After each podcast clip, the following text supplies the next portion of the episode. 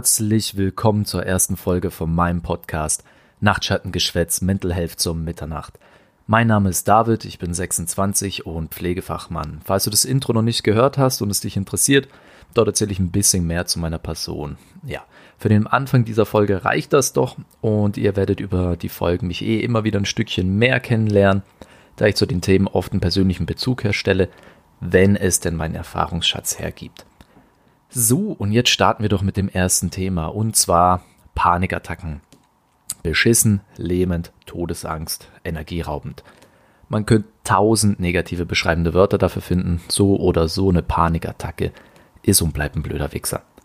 Aber warum treten sie auf? Wie zeigen sie sich? Wann sind sie am häufigsten und am wichtigsten? Wo liegt denn überhaupt der Ursprung? Und wie kann ich es therapieren? Auf das alles werden wir in den nächsten circa 30, wahrscheinlich eher 40 Minuten eingehen. Ich hoffe, euch gefällt's. Ähm, wie gesagt, im Intro ein wenig zu meiner Person und jetzt auch direkt wieder zu meiner Person und zwar meine erste eigene Erfahrung mit der Panikattacke. Ähm, ich selbst hatte mit Anfang 20 meine erste Panikattacke und seitdem bin ich stetig dabei, an meinem Heilungsprozess zu arbeiten. Für mich war diese Attacke, wenn ich es, ähm, sagen wir mal, spirituell betrachte, der erste Versuch meines Körpers, mich auf mein seelisches Leiden aufmerksam zu machen. Was ich natürlich erst einige Jahre später gecheckt habe. Dazu äh, später, beziehungsweise auch in anderen Folgen mehr. Nun, die Symptome wie eine Panikattacke startet, sind sehr vielseitig, nehmen abrupt und stetig zu, bis sie eigentlich nicht mehr auszuhalten sind und man am liebsten aus der verdammten Haut fahren will oder sich in das Erdreich verziehen möchte. Grundlegend sind Panikattacken eine Form von Angststörung. Bevor wir jetzt äh, tiefer in die Materie eindringen, erzähle ich dir jetzt eben von meiner ersten Erfahrung. So, meine erste Panikattacke war, gelinde gesagt, hart beschissen und ich dachte, ich müsste über den Jordan springen. Ja, wer hätte es denn gedacht? Das Paradoxe daran, ich bekam diese Panikattacke in einer Nacht von Samstag auf Sonntag, ich glaube gegen circa 3 Uhr. Eigentlich zur ruhigsten Zeit, wo die meisten Menschen seelenruhig schlafen. Das hatte ich eigentlich auch vor, meine Augen und mein Hirn eigentlich auch. Mein Körper hingegen aber nicht. Und er meinte, er müsse mal eine Panikattacke par excellence demonstrieren. Hinterhältiger Drecksack. Ich war todmüde, die Augenlider schwer und fielen zu. Doch jedes Mal kurz vor dem Einschlafen dachte ich, ich höre auf zu atmen. Und reflexartig nahm ich einen tiefen Atemzug. Und während das passierte, durchzog mich von der Brust aus wie eine Art Stromschlag bis in die Finger und Zehenspitzen. Daraufhin hatte ich natürlich erstmal einen kleinen Schock. Was war denn das? Wieso klopft mein Herz auf einmal? Alles gut, alles gut. Du bist einfach nur übermüdet. So, ich beruhigte mich wieder, doch hatte nach dem ersten, ich nenne es mal Schlag, eine gewisse Angst und Grundspannung entwickelt, dass es nochmal kommt, bevor ich einschlafe. Tja, aber gegen die Müdigkeit ankämpfen, wenn man im Bett eben todmüde liegt, äh, klappt nicht so gut, war. Und kaum kurz vor dem Einpennen, bumm, tiefer reflexartiger Atemzug und zack, Elektroschlag durch meinen Körper. Und damit ging die Party los. Ich hatte panische Angst um drei Uhr nachts in meinem eigenen Bett. Ich war komplett fokussiert auf meine körperlichen Symptome, begann zu fühlen, wie meine Arme und Beine anfingen zu kribbeln und taub zu werden. Ich bin gesunde 20 Jahre, nachts zu Hause und fange an zu glauben, ich muss hier und jetzt diese Nacht sterben. Das war für mich real. Ich traute mich nicht aufzustehen, weil ich dachte, ich könnte kollabieren. Ich war paralysiert in meinem Bett und versuchte mich aufs Atmen zu konzentrieren und dachte schon daran, nach meinem Vater zu rufen, er soll mich in die Notaufnahme bringen. Vollkommen irrational und losgelöst von der Realität. Und ja, ich dachte, das war's. Ja, und das Ganze zog sich gefühlt für mich 30 Minuten oder sogar länger hin, kam mir wie eine Ewigkeit vor. Ich schaffte es irgendwann doch einzuschlafen, beziehungsweise ich so erschöpft von dieser energieraubenden Erfahrung, dass mein Hirn Gott sei Dank genügend Melatonin freigesetzt hat, damit ich endlich schlafen konnte. Falls euch Melatonin kein Begriff ist, ist es ein schlafträgender Neurotransmitter oder Hormon äh, aus der Zirbeldrüse. Die liegt in der Hypophyse allgemein im Gehirn. Das wird aus Serotonin umgewandelt. Kurz gesagt, Melatonin ist das, dass wir ähm, zum richtigen Zeitpunkt schlafen. Genau, und das wird ab einer bestimmten Uhrzeit ausgeschüttet. Genau, so kurz klug geschissen, weiter im Kurs. Aufgewacht von dieser Nahtoderfahrung erstmal drei Kaffee und fünf Kippen geraucht. Ganz schlau, Dave, ganz schlau. Aber immerhin googelte ich die Symptome und bumm, Diagnose Panikattacke. Na, besser als seine Symptome einzugeben und da steht Krebs und eine Lebenszeit von drei Monaten. Ich dachte, okay, cool, war ja nichts Schlimmes und hakt es ab. Idiot. Ich erwähnte es nicht mal beim Frühstück mit meinem Dad und äh, machte am Montag auf dem Pausenhof sogar noch Witze darüber. Tja, hätte ich mal lieber genauer hingeguckt. Hätte, hätte Fahrradkette. Dafür mache ich jetzt diesen Podcast. So, das war meine Erfahrung und jetzt geht's los.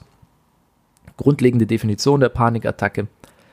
Eine Panikattacke ist eine kurze Phase, ja, kurz am Arsch, extrem Leids, extremer Angst oder Furcht, welche plötzlich einsetzt und von körperlichen und emotionalen Symptomen begleitet wird.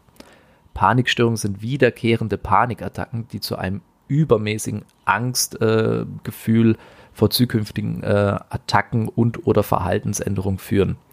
Ähm, und es geht vor allem einher, dass man äh, Situationen vermeidet, die einen Anfall auslösen können. Also man hat allgemein immer Angst vor der Angst. Im Endeffekt aktiviert unser Körper ein lebenswichtiges äh, System, Fight-or-Flight-System. Ganz kurz gesagt, kämpfe oder flüchte. Absolut lebensnotwendig in Situationen, in denen es wirklich um dein Überleben geht, wie zum Beispiel im Wald auf einen Bären treffen oder nachts in Kreuzberg überfallen zu werden. Tja, nur blöd, wenn dieses System aktiviert wird, wenn du zum Beispiel in einem Supermarkt bist oder in deinem Auto sitzt, äh, mehr Fehl als Platz. Aber wie kommt es dazu? Ähm, Vielleicht noch ganz kurz eben zu den Symptomen, die teilweise eben schleichend, zügig auftreten, je nachdem, durch was es getri äh, getriggert wird. Der Klassiker, äh, Atemnot.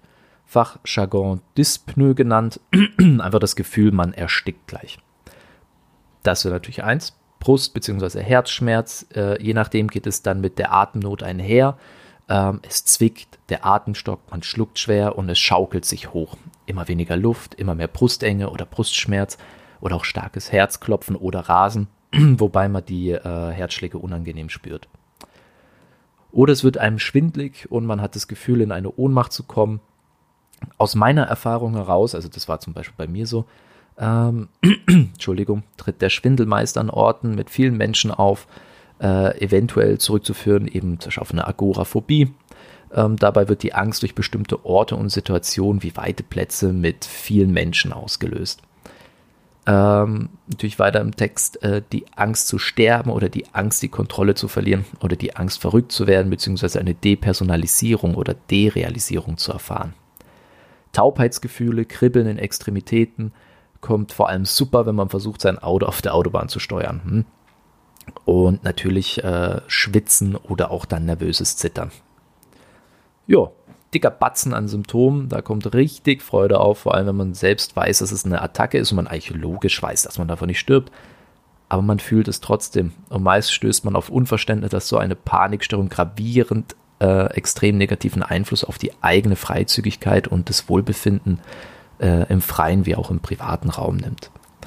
Und jede Person, die meint, hab dich nicht so, das ist nur in deinem Kopf, stell dich nicht so an. Mit Verlaub, fuck you, unempathisches Subjekt. Solche Aussagen von diversen Menschen sind einfach das Letzte und die Leute taugen höchstens als Kopfnuss-Trainingsdummy. Ja, ein kurzer Rat, den ich wirklich jedem ans Herz lege, sei es jetzt, ob du selbst betroffen bist oder Angehöriger von betroffen bist. Rede niemals die Gefühle oder Probleme von anderen klein.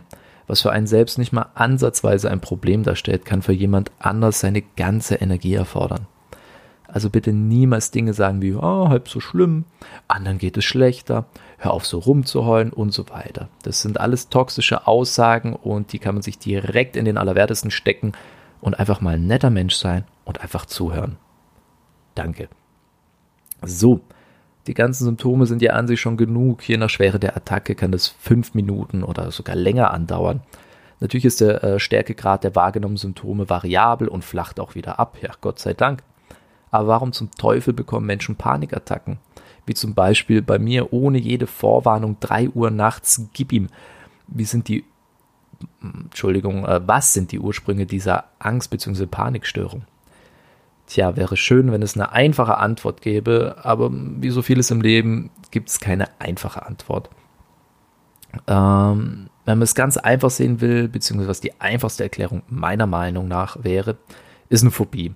Es kann Ort bzw. die Gegebenheit des, des Raums sein, wie zum Beispiel bei der Klaustrophobie, also die Enge eines Raumes, die eine Panik auslöst.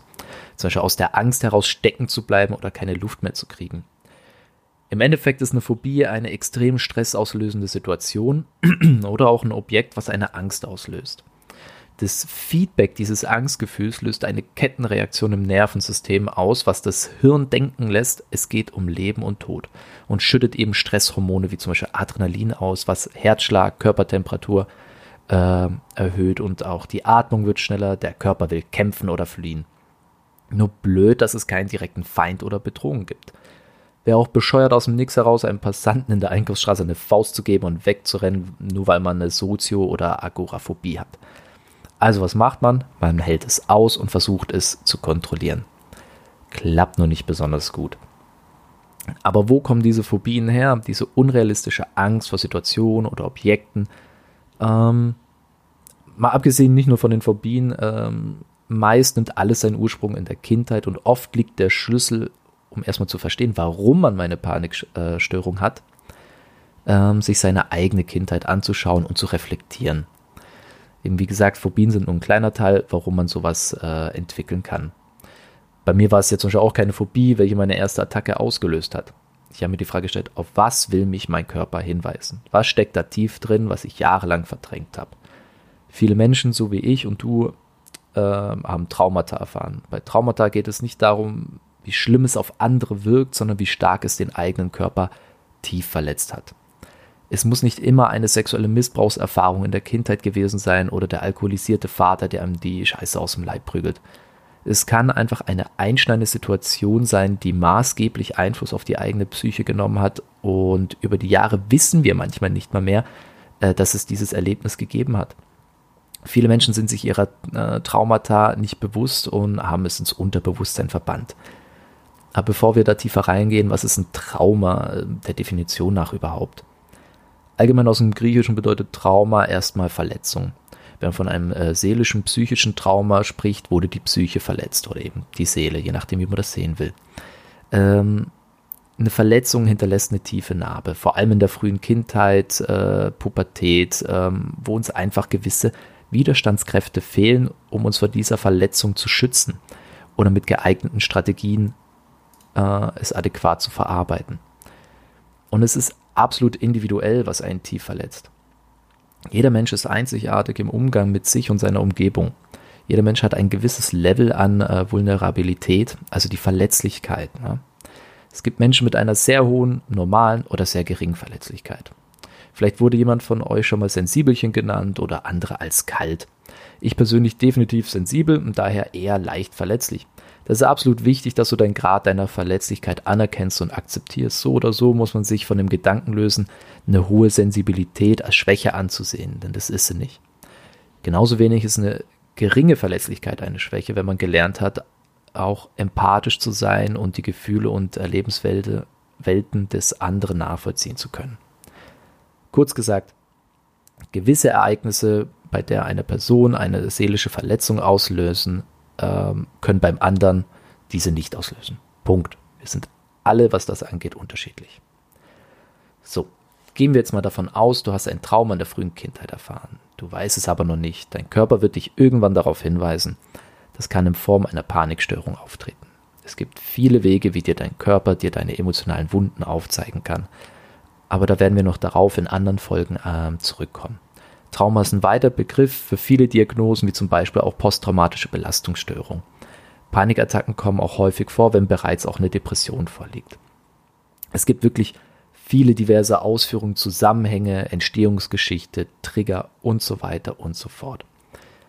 So viele Faktoren, von denen man steht. Ein Berg, der sich da vor allem auftut und man ist am Fuße dieses Berges. Wie soll ich jemals diesen Berg bezwingen können? Wo fange ich an? Es gibt keinen Pfad, der mich sicher auf diesen Berg bringt. Es ist dein Berg und jeder Berg sieht für jede Person anders aus. Scheiße war.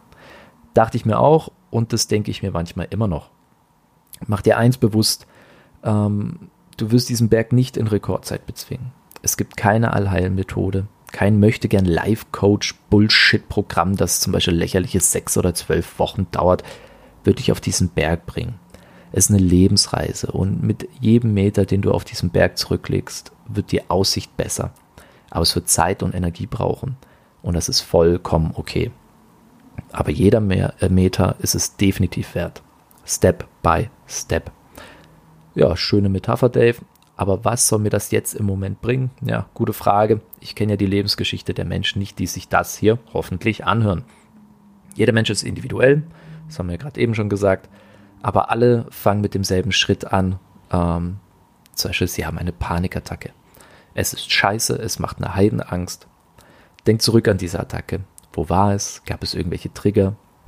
Hat es irgendwas daran geändert, wie ich lebe? Reflektiere ich meine Verhaltensweisen? Du musst dich fragen, was will mir mein Körper damit sagen? Hat es seinen Ursprung in der fernen oder nahen Vergangenheit? Wie gestalten sich meine Beziehungen zu meinen Mitmenschen, Eltern, Partner etc.? Ja, ich weiß, viele, viele Fragen. Nimm dir Zeit, diese Fragen zu stellen und bewusst dein Verhalten zu reflektieren. Warum und wieso reagiere ich, wie ich reagiere? Und wichtig ist darüber zu reden mit einer Person, äh, der du vertraust. Nicht um direkt Ratschläge zu bekommen, sondern einfach jemand, der dir zuhört und dich akzeptiert, ohne irgendein Bullshit an dich hinzulabern und der einfach offen dafür ist, was mit dir los ist. Wenn du das Gefühl hast, du kannst es nicht alleine stemmen und glaubst, du wirst verrückt, es ist absolut keine Schande oder Niederlage, sich einen Psychologen oder Psychiater zu suchen, der dir professionelle Unterstützung bietet.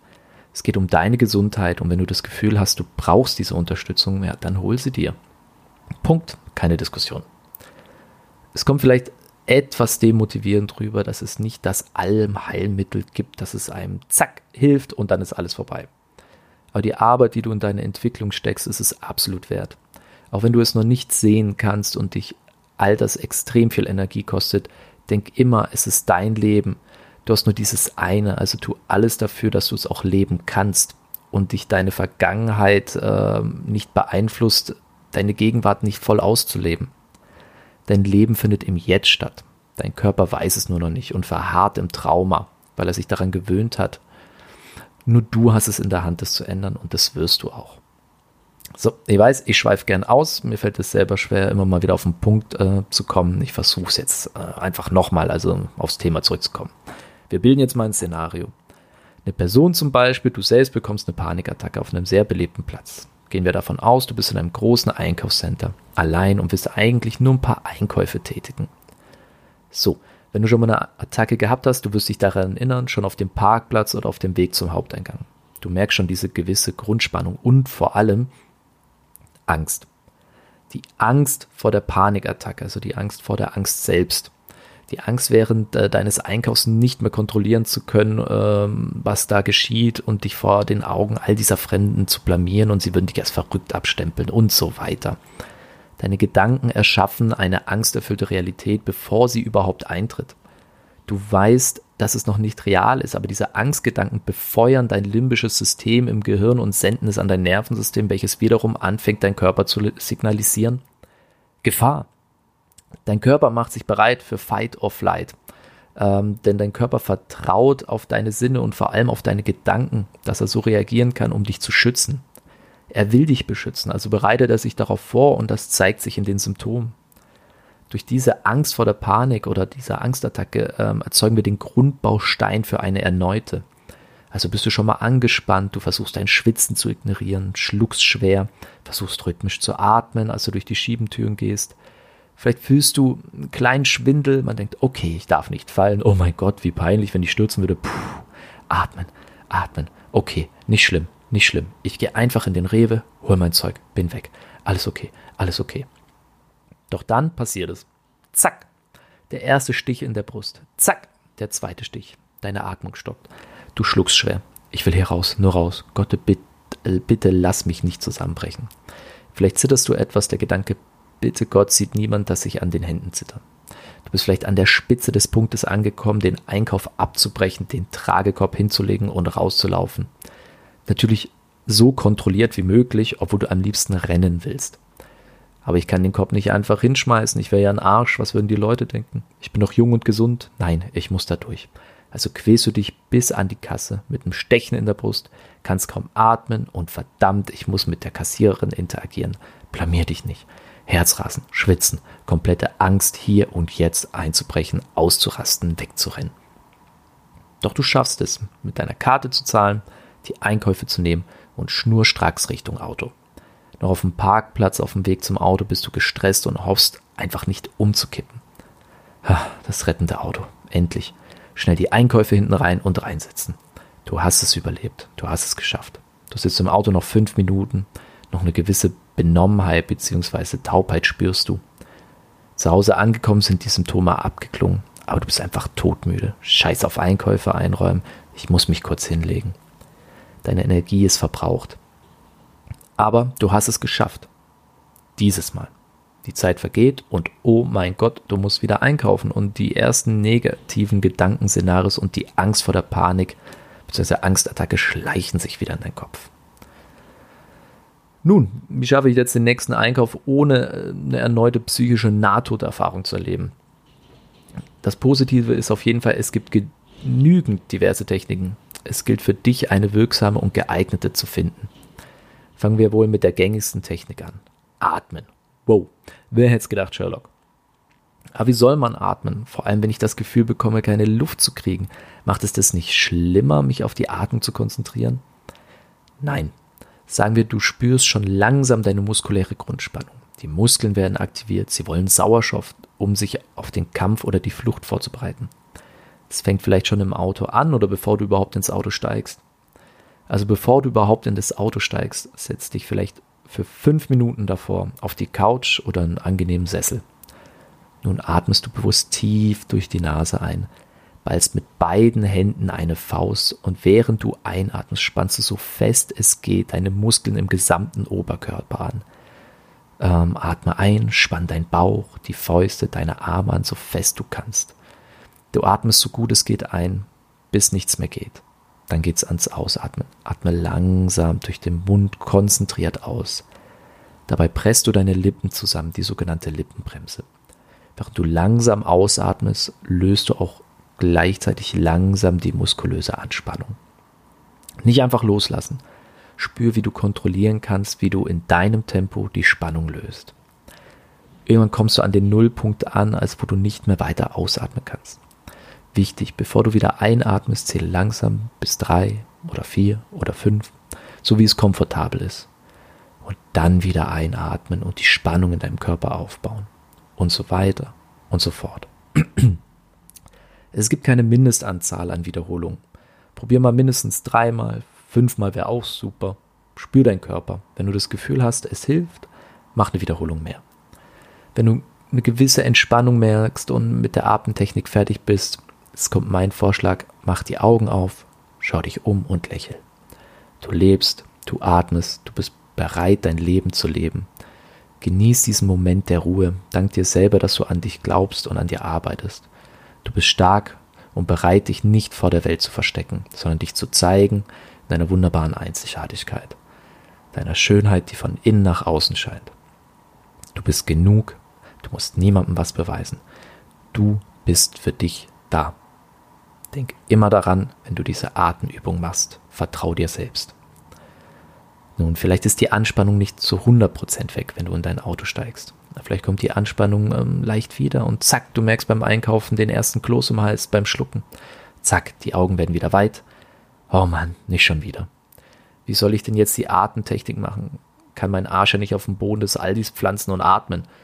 Wenn du einen Einkaufswagen fährst oder einen Tragekorb oder irgendwas fest in deinen Händen hältst, atme tief ein und drücke so fest du kannst beim Einatmen und löse langsam die Spannung wieder beim Ausatmen. Im Auto drückst du das Lenkrad, im Bus die Haltestange oder die Faust in der Hosentasche fest zu, nach demselben Prinzip. Ähm, kurz einen kleinen Erfahrungsschatz. Ich selbst hatte die schlimmste Panikattacke meines Lebens in meinem Auto. Ich fuhr nach, nee, aus Österreich zurück in die Schweiz und ich musste dreimal anhalten. Ich war wirklich kurz davor, einen Notruf zu wählen steckte fest auf dem Autobahnrastplatz und das alles wegen einem kurzen stechenden Schmerzen beim Einatmen während der Fahrt. Bis zu dem Punkt, an dem ich dachte, wenn ich jetzt nicht auf den Rastplatz fahre, verliere ich das Bewusstsein und rase in die Leitplanke. Das absolut miese daran war, ich fuhr diese Strecke so oft und die ersten paar Monate war es eine Zerreißprobe für mich, äh, mich da selber im Griff zu haben und da habe ich was für mich gelernt. Ich wollte keine Angst mehr vor dem Stechen haben. Also habe ich angefangen, es nicht mehr kontrollieren zu wollen und nicht dagegen anzukämpfen. Jedes Mal, wenn ich ein Stechen bekam, habe ich gedacht oder ausgesprochen, naja, da bist ja wieder. Also diese Attacke bzw. das Symptom. Von mir aus Stich zu. Herzlich willkommen bei unserem Kurzstreckenflug. Die Reisegeschwindigkeit richtet sich nach der Fähigkeit des Piloten, seinen Fuß in das Gaspedal zu treten.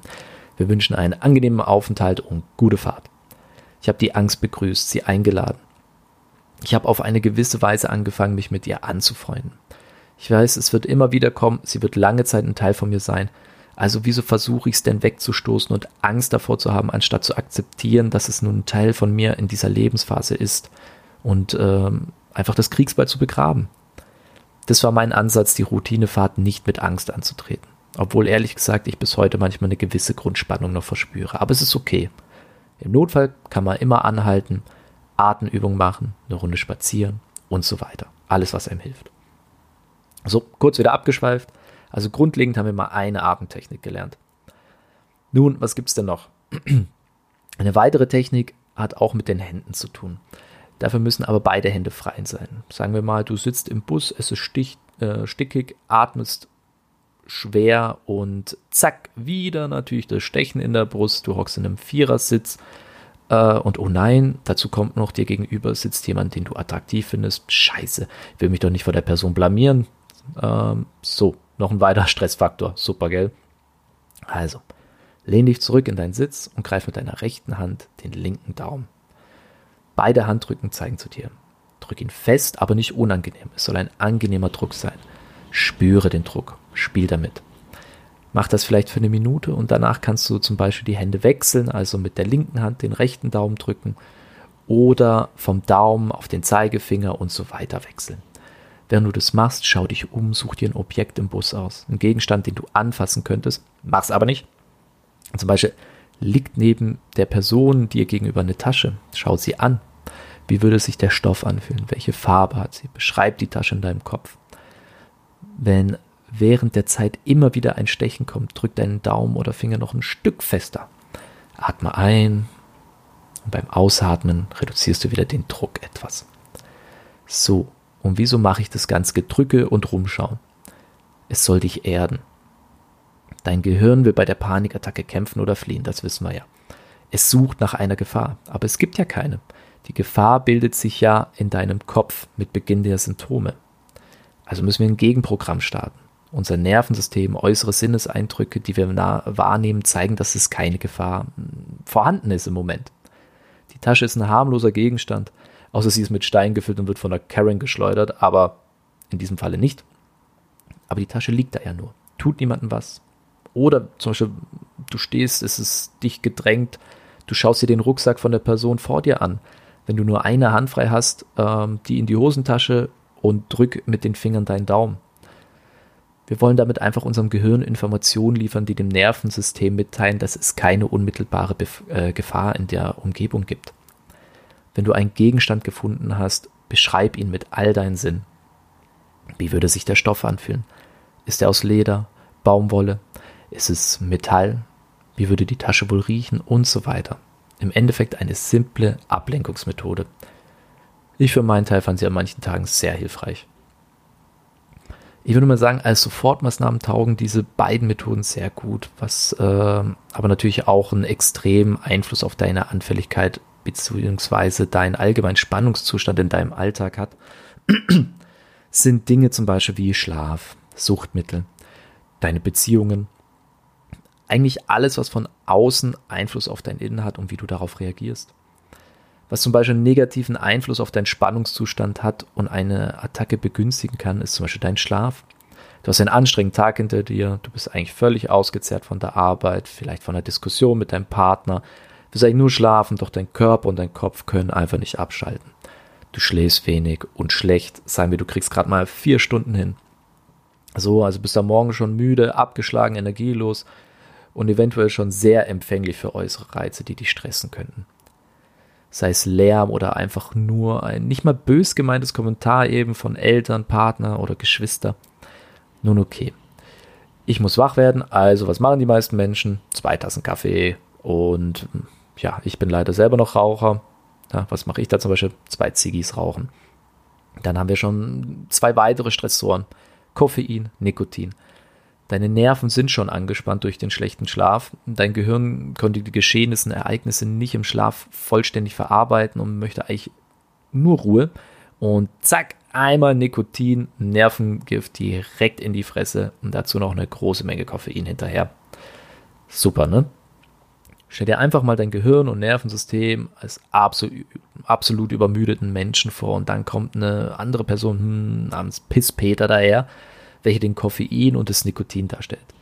Pisspeter packt dein armes Gehirn und schüttelt es und schreit es in die in den ersten fünf Minuten deines Tages einfach komplett an. So, damit hast du erstmal die Basis gelegt für eine Grundspannung plus deine Gedanken, äh, welche dein Nervensystem wieder anfeuern. Alter, so beschissen geschlafen, jetzt auf die Arbeit, oh mein Gott, geht mir das auf den Sack. Hauptsache, alle lassen mich in Ruhe oder fuck, ich muss heute eine Präsentation machen, ich konnte nicht mal den Text durchgehen. Was mache ich, wenn es scheiße läuft? Bum, bum, bum, bum. Jeder Gedanke ist wie ein Taserschock auf deine Nerven. Bis zu dem Punkt, wo deine Muskulatur wieder so angespannt ist, dass sie mehr Sauerstoff braucht. Und zack, die Symptome beginnen vielleicht auf dem Weg nach Hause von der Präsentation oder erst abends, wenn du eigentlich ruhig im Bett liegst. Oder bevor du natürlich das Klassenzimmer betrittst und du denkst, oh mein Gott, ich muss mich jetzt zusammenreißen.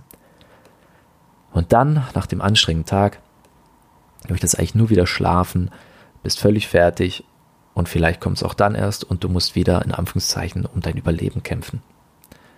Ich kenne das, ich weiß, wie beschissen das ist und ich habe lange Zeit den Fehler gemacht, Alkohol zu konsumieren oder, ja, leider Gottes auch ähm, Schlafmittel zu nehmen, um mich selbst einfach runterzubringen. Das Einzige, was das gebracht hat, war wieder schlechter Schlaf und am nächsten Tag noch reizbarer. Bitte mach nicht denselben Fehler. Alkohol ist ein weiterer Giftstoff, der Panikattacken begünstigt. Finger weg. Ähm, eben zum Beispiel bei meiner großen Panikattacke im Auto. Ich habe danach äh, die Nacht davor mit meinen Kollegen gefeiert, an sich okay. Die Menge an Alkohol war aber definitiv zu viel. Wer kennt's nicht? Am nächsten Morgen verkatert, übermüdet, drei Kippen. Ne, was sage ich denn? drei Kaffee, Entschuldigung. Dazu natürlich drei Kippen. Ja. Und mit wundert's äh, dann noch die negativen Gedanken und die Grundspannung vor der Autofahrt. Und dann reicht ein kleiner Stich und du denkst, du stirbst auf der Autobahn. Also schau bewusst hin, wie du am Morgen reagierst. Wie kannst du deinen Tag besser starten? Ja. Und wie es bei mir war, am Ende hängst du nämlich dann wieder fertig im Bett und willst am liebsten eine Woche lang schlafen. Aber ja, Morgen ist wieder Montag und die Welt dreht sich weiter und deine Familie, Freunde, Kollegen, Lehrer verlangen wieder deine Präsenz und deine Energie. Doch sie sehen nicht, verstehen nicht, wie das ist.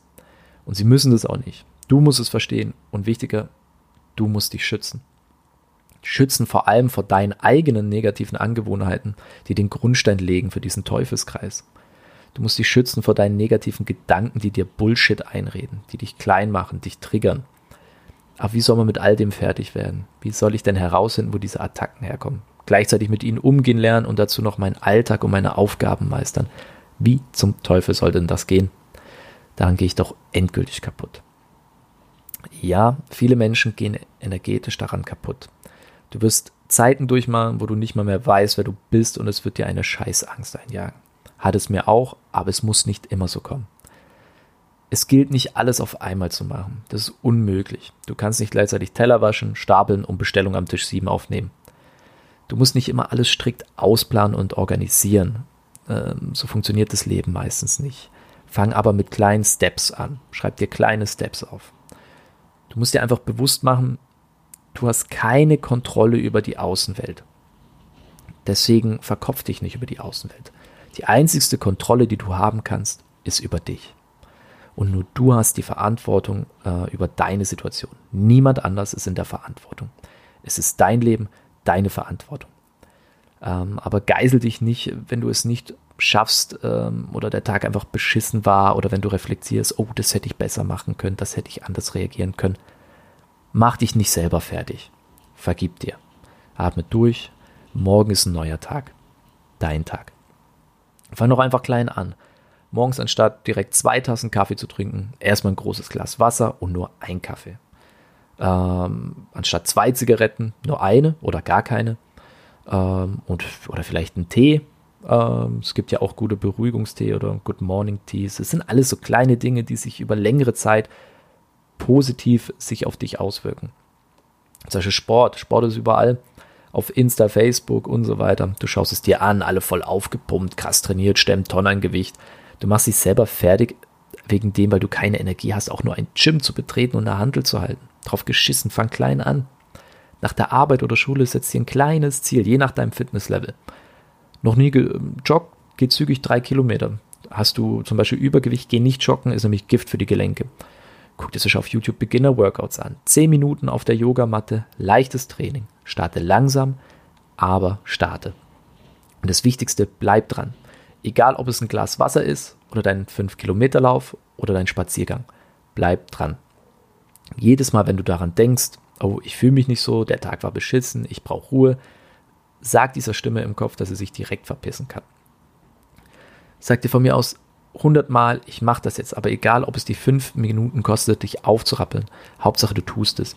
Und es ist scheißegal, ob du an dem Tag nicht 5 Kilometer gelaufen bist, sondern nur 3, scheißegal. Es ist nichts wichtiger, als dass du es getan hast, deine negativen Gedanken zu besiegen und dir selbst was Gutes getan hast. Das ist das Wichtigste. Und du hast dir selbst ein Versprechen eingehalten. Und darauf darfst du stolz sein. Egal was für ein Tag gerade ist, wenn du aufstehst, mach dir selbst ein Versprechen. Du tust an diesem Tag mindestens eine gute Sache für dich und halte dieses Versprechen. Halt es. Es ist dein Leben und du wirst frei sein von der Angst vor der Angst. Du wirst es schaffen, das weiß ich. Ich weiß, ich schweife mega gern aus und äh, es kann auch manchmal schwierig sein, den Kern meiner Aussage zu finden. Ich werde jetzt äh, am Ende jeder Folge nochmal versuchen, so gut es geht, äh, auf die Punkte, die ich jetzt hier angesprochen habe, äh, einzugehen und die zusammenzufassen. So, ich hoffe, das gelingt mir jetzt halbwegs gut. also, erstens, werde dir bewusst, dass du eventuell eine Panik- oder Angststörung hast, die wahrscheinlich durch ein vergangenes Trauma ausgelöst wurde. Was mir persönlich wichtig ist, rede dir selbst keine Krankheit ein. Geh mit deinen Symptomen am besten zu einem Psychologen oder Psychiater. Erläutere die Symptome und lass dir eine professionelle Meinung geben. Ich möchte nicht, dass wenn du mal eine einmalige Panikattacke hab, äh, gehabt hast, dass du direkt auf eine Panik- oder Angststörung schließt. Es gibt teilweise einmalige Ereignisse, wo einfach mal eine Attacke auslösen. Das gibt es auch. Genau, das ist mir sehr wichtig.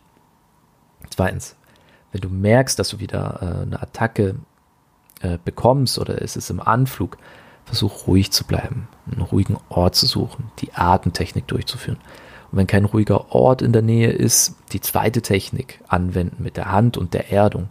Wenn du das Gefühl hast, du bist bereits angespannt, für die Atemtechnik zu Hause durch, bevor du in den Alltag schreitest. Mach's vielleicht zu einer Routine. Drittens, rede über deine Emotionen mit einer Vertrauensperson. Es geht hier nicht darum, Ratschläge zu erhalten, sondern dass du dich mitteilen kannst und dass dir jemand wirklich zuhört. Wenn du äh, leider keine so eine enge Vertrauensperson hast ähm, oder auch nicht darüber reden willst, es gibt genügend Seelsorge-Hotlines, wo du über Telefon oder E-Mail über deine Emotionen sprechen kannst. Du bist nicht allein. Viertens, es sind die kleinen Dinge, die deinen Alltag entweder verbessern oder verschlechtern. Versuche täglich eine kleine negative Sache, wie zum Beispiel zu viel Kaffee, durch eine positive wie weniger Kaffee, Wasser oder Tee zu ersetzen. Zehn Minuten in deinem Lieblingsbuch lesen oder dir mal ein neues Buch kaufen. Tu dir mindestens eine gute Sache für dich am Tag. Verspreche es dir. Fünftens, ganz wichtig. Du musst dich vor niemandem rechtfertigen. Weder vor deinen Eltern, deinem Partner, Mitschülern, Arbeitskollegen, wenn du zum Beispiel einfach nicht mehr kannst und du meinst, du gehst kaputt. Geh zu dem Arzt des Vertrauens und lass dich mal eine Woche krank schreiben. Komm runter, atme durch. Es wird dir nichts passieren, du musst nichts erklären. Es ist dein Leben und das schützt du. Ende der Diskussion. Ja. So, ich hoffe, äh, ich habe das nochmal deutlich gemacht, was es eventuell mit einer Panikattacke bzw. Panikstörung auf sich hat. Ich hege absolut keinen Anspruch auf Vollständigkeit. Ich bin weder Arzt noch Psychologe, nur ein Mensch, der das selbst erlebt hat und an sich arbeitet. Ich habe eine ausgesprochen gute Ausbildung absolviert, was aber nicht heißt, dass ich nicht auch immer weiter lernen kann, beziehungsweise mein Wissen über diverse Themen noch ausbauen kann. Allein dieses Thema kann man Stunden drüber reden. Mir ist es einfach wichtig, dass jeder, der das hier anhört, sich selbst ein Bild davon macht, was, was ich hier erzähle und vor allem sich professionelle Hilfe in einem Notfall sucht. Es ist das Letzte, was ich will, dass irgendjemand zu Schaden kommt. Ich bedanke mich vom Herzen für das Zuhören und ich wünsche euch einen wunderbaren Tag oder eine erholsame, ruhige und friedvolle Nacht. Das war die erste Folge von Nachtschattengeschwätz Mental Health zur Mitternacht. nochmal vielen Dank fürs Zuhören. Ich habe absolut keine Ahnung, wie sich das Ganze hier entwickeln wird, aber ich freue mich drauf und ich hoffe, es gefällt euch und am wichtigsten, dass es vielleicht ein klein bisschen hilft. Ähm, meine nächste Folge bin ich noch am Ausarbeiten. Ich werde das Thema jetzt nicht direkt verraten. Ähm, ja, nö, verrate ich nicht. Ähm, ich habe da aber schon was im Kopf und ich hoffe, äh, viele Leute können daraus auch einen großen Nutzen ziehen. Also einfach mal überraschen lassen. Und nochmal ganz wichtig, ähm, dass du immer weißt, du bist nicht allein. Vielen Dank fürs Zuhören. Euer Dave. Gute Nacht.